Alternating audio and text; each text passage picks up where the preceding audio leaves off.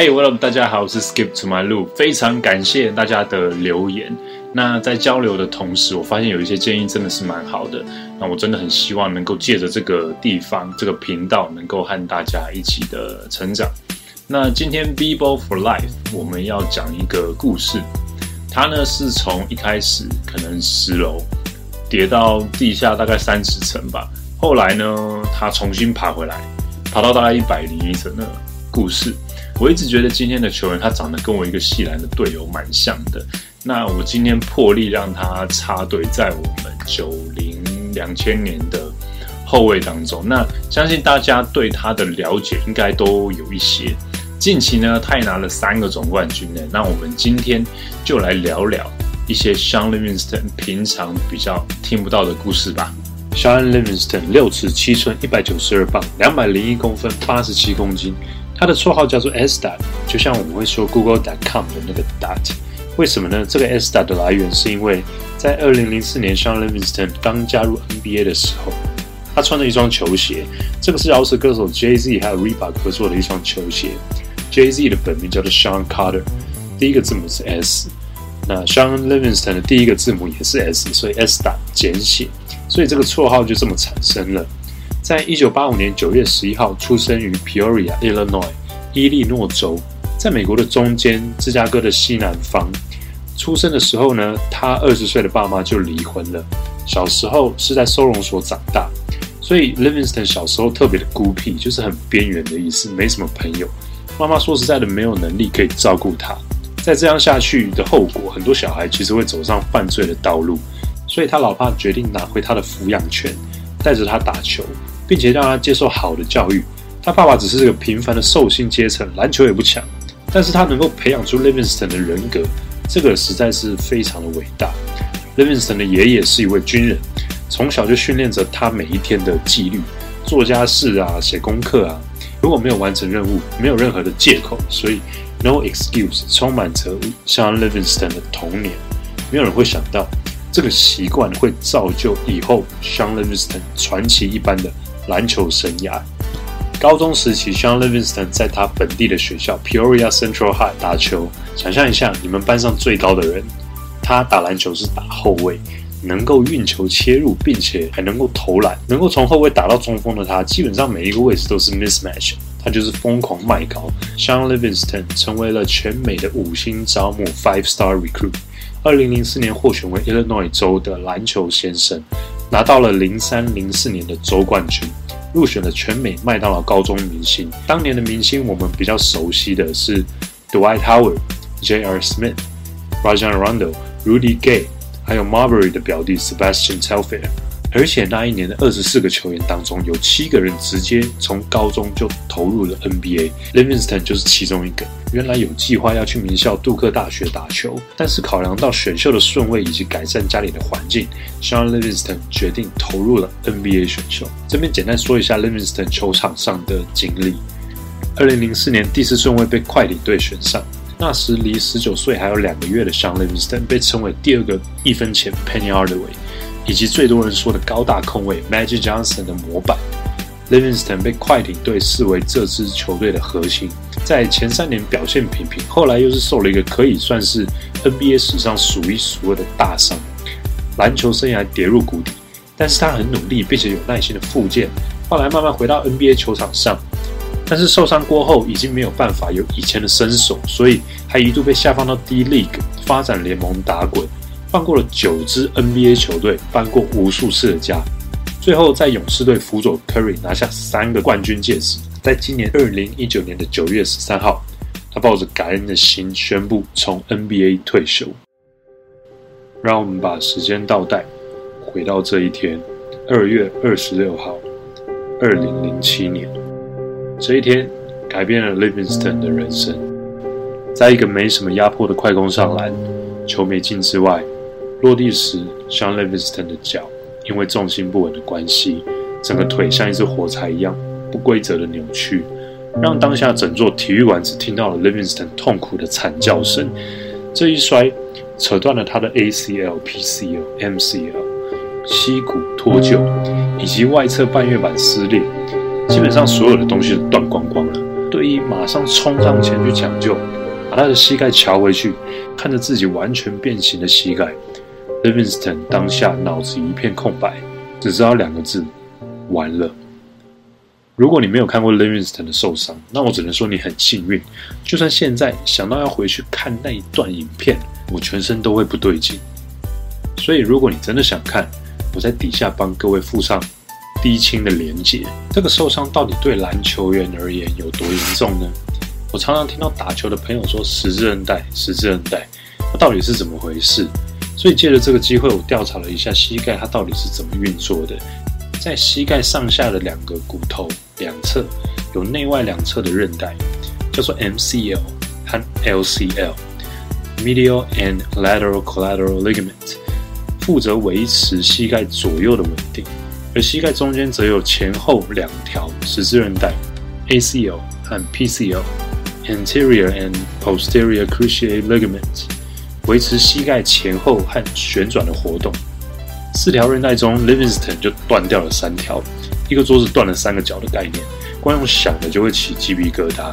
我去了解了一下他的膝盖重建手术，就是在上下的骨头中间先打一个洞，然后把脚上其他地方的肌腱抽出来，移植到那个洞里面，然后把它连起来，变成一个新的韧带。以上是我自己找网络上的资料，用简单的话和大家解说。我完全不是这方面的专业，所以如果讲不对的地方，请大家在留言帮我补充。医生一开始的评估说，Livingston 这条腿啊是有可能要截肢的。不过现在的我们已经知道结果了，他没有截肢。为什么呢？因为关键在于在他膝盖后面的那一条血管，因为队医马上冲过去急救，并且把膝盖放回一般的位置，所以那个血管没有断。如果断了，那血液没有办法往下流，那就什么都没有了。不到一秒的时间，从一个球队寄望的未来明星，到躺在病床上想到以后可能没有办法打球的未来。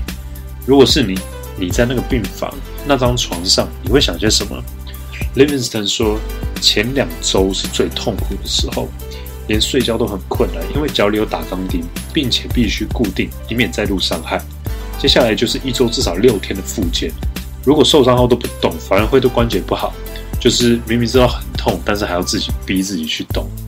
Livingston 说：“我算是蛮能够忍痛的人，但是复健的痛啊，比当下的受伤还要更痛。最难的是，你很清楚知道近期内你不会碰到篮球，你没有办法成为大家眼中想要成为的那个明星球员。更可怕的是，未来能不能回到场上，都是一个问号。”在一个访问当中，Livingston 被问到。你为什么可以持续那么久的复健？是什么激励着你吗？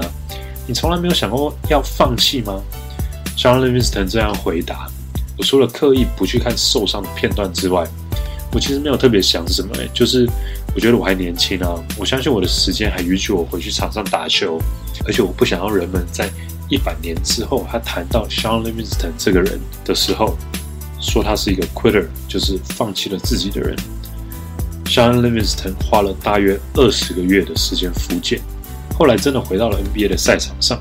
他说，真正恢复到他之前的状态，他感觉大概花了七年的时间。要知道，在这个阶段，没有人会管你之前受过什么伤，每一个人只要在场上，他都是来真的，一点都不会保留。Livingston 没有了之前的爆发力，让我们看一下他复出之后的灌篮。那我怎么觉得还好，还是乱灌？但是一定会有打折啦。所以他利用他的身高以及阅读比赛的能力，慢慢的让自己转型。大家印象最深刻的就是他在勇士王朝的这一段时间。其实也不用去查什么命中率了，基本上我的脑海里没有他背对单打跳投不进的画面，基本上每一球都会进。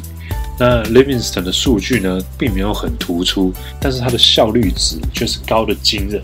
在 NBA 历年来的冠军赛当中，命中率是史上排名第十二，比他的前辈 Magic Johnson 第二十二，甚至名人堂中锋 Kareem Abdul-Jabbar 第十九和 Paul Gasol 第十五名来的有效率。试想一个很有趣的议题：如果没有受伤，Sean Livingston 会有现在的成绩吗？其实他前三年的成绩七点四分、三点一篮板和四点八个助攻。如果说是第二个 Magic Johnson，你一定会觉得那差太多了吧？但是回头看，我们比较一下，在2004年，在他顺位前面的几个球员，Emeka Okafor、Ben Gordon、Dwight Howard，前两个已经离开联盟一阵子了。第三位现在听说今年要改头换面，重新做人。Livingston 则是已经拿到三个戒指，并且退休。其实有的时候会觉得 Sean Livingston 这个人的存在很奇怪。怎么说呢？在一个 NBA 历史上最会投三分的球队，这位老兄平均每场三分出手零点一次，并且他的命中率超级好记的，因为是零。他怎么能够在这样一个投三分的球队生存呢？在现在的 NBA 里，你不会找到一个完全不会投三分的后卫吧？我们看一下 Sean Livingston 到底哪里厉害。首先，我们大家都知道的单打后仰跳投，以他的身高，基本上他完胜所有的后卫。关键时刻阻止对方的反扑，稳定军心，这一招真的叫做中距离王道。第二，他具有很敏锐的观察，并且阅读防守的能力，加上拥有很快速的弹跳能力，能够在篮下补篮。这也造就了他的高命中率。第三，比一般后卫还要高的身高和臂展，让他能够在禁区做更多的事情。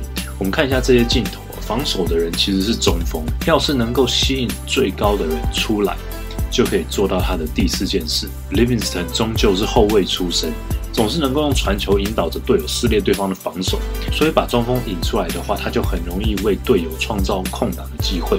他的身高优势有着比一般后卫更广的传球视野。你想想，能够传出空中接力的控球后卫不在少数吧？但是同时也能够自己完成空中接力的控球后卫到底有几个？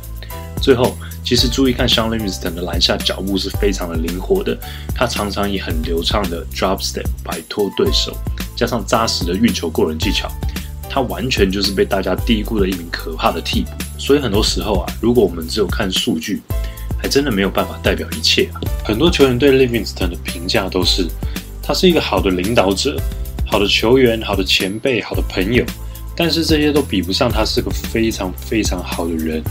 他们说 a great human being。最后跟大家讲一个在 The Players Tribune 网站 Sean Livingston 的小故事。这个是一个名叫 Zion Spencer 的故事。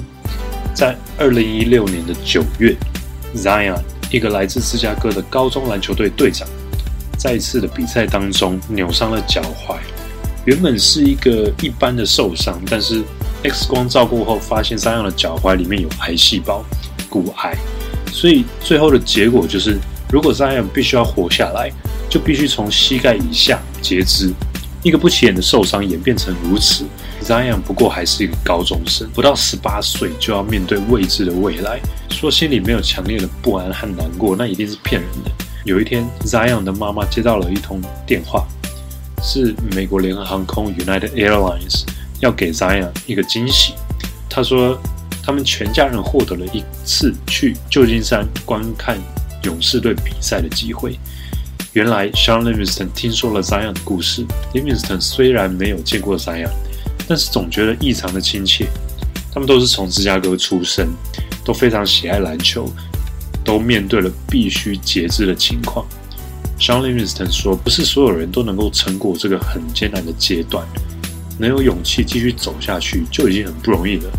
我真的很希望可以见见他，因为我希望我可以多少影响这个孩子。”Livingston 说：“人生很长啊，如果你爱篮球，你可以换一种方式来爱篮球。”你也许可以参加轮椅篮球联盟。其实别人怎么想并不重要，重要的是你自己的感觉。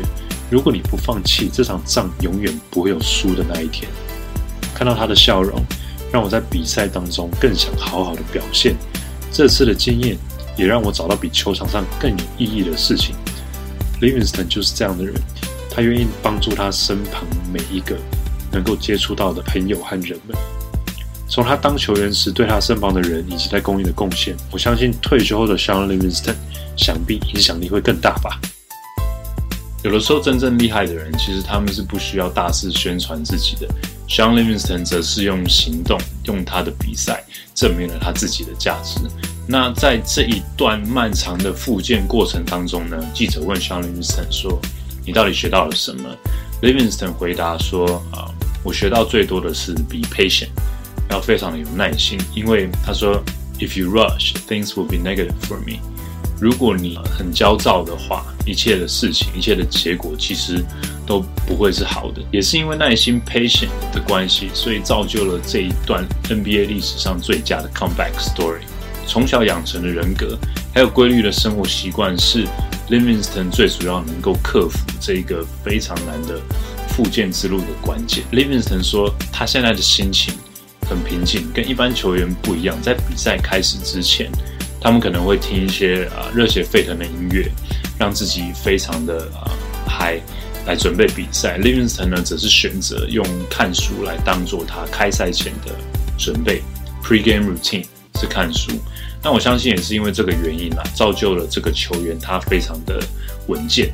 而且非常的有智慧，我觉得从 Livingston 身上真的学到了很多。首先是认识自己，了解自己，知道自己的优势在哪里，所以他才可以利用他的优势，帮助勇士这个球队夺得了三个冠军。发挥自己擅长的地方才是最好的道路。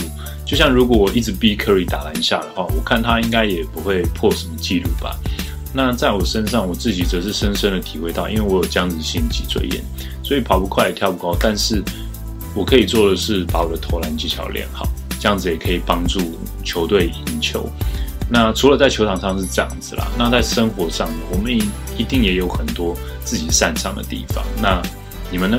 你们擅长的地方是什么？找到你擅长的地方，就把它发挥到淋漓尽致吧。最近其实跟很多朋友聊天，激发了很多不同的想法。除了 BEBOP LIFE 之外呢，我慢慢的也会想要做一些不同的主题。例如说 NBA 教练们的故事，或者是 NBA 啊球员刺青的故事，或者是 NBA 球员和美国其他运动，可能 NFL、MLB 的关系的故事。如果你有什么想法，欢迎你多留言，因为我觉得那个交流的感觉是蛮棒的，这样子才会激发我很多的灵感。或者可以直接加我的 Facebook 啊，在底下 Skip to my loop。跟我多聊天也是也是可以的。有一些球员，我恨不得马上做他们的专辑，但是因为呃最近上班的关系，所以我只能按部就班，慢慢的来。大家可能要稍等一下。那我都有把这些球员放在心上，但是什么时候要做，其实我也是蛮困扰的。所以我决定这样，今年的目标订阅是一千个人。所以如果达到一千个人的话呢，我就从留言当中选一个球员来做这样子。所以请大家多多帮我分享啊。下一节我想要做的球员呢，也是一个黑马型球员。他在我们印象当中不是一个一级的球星，但是他绝对有那个实力。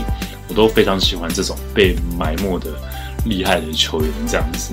那今天的影片当中啊，嗯，有蛮多关于他所在的球队的的的线索，所以你们可以想一想。那他大概是在千禧世代那个时候非常厉害的后卫。所以我们就敬请期待吧。All right, that's it for me today. I'll see you next time. Peace.